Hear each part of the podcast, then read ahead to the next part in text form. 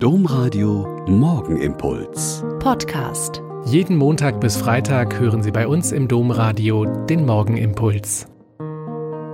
Mit Schwester Katharina. Ich bin Franziskanerin hier in Olpe und es ist schön, mit Ihnen zusammen den Tag zu beginnen. Es gibt so Jobs, die sind nicht so angesehen. Müllmänner, Straßenreinigung, Putzfrauen, Servicekräfte und noch viele andere.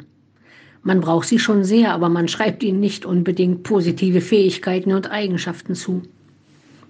Zur Zeit Jesu in Palästina waren es die Zollpächter. Sie hatten quasi einen Job bei der Besatzungsmacht und trieben für die Steuern und Zölle ein. Wahrscheinlich waren sie relativ gebildet und kannten sich mit Rechnungsstellung und Rechtschreibung aus. Damit sie selber besser leben konnten, sagte man ihnen wahrscheinlich nicht zu Unrecht nach, dass sie immer wieder betrogen haben, in ihre eigene Tasche gewirtschaftet und in kriminelle Machenschaften verwickelt waren. Von der dortigen Bevölkerung wurden sie gemieden und geächtet oder für eigene Machenschaften genutzt. Und mitten hinein in seine gut gehenden Geschäfte kommt Jesus, sieht Matthäus da sitzen und sagt zu ihm, komm, folge mir nach. Und im Evangelium steht dann der lapidare Satz, und er stand auf und folgte ihm.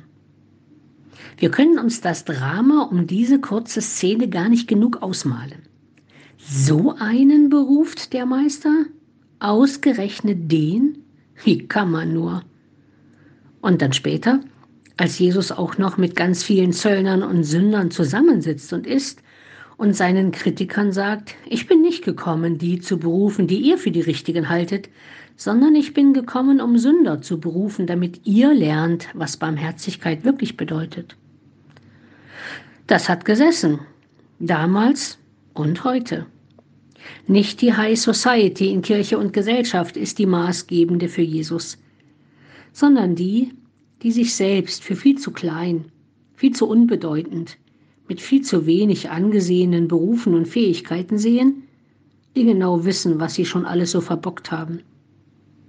Komm, folge mir nach, hören wir, und gehören zu denen, denen Jesus mehr zutraut, weil er Barmherzigkeit und Vergebung nicht nur predigt, sondern auch lebt.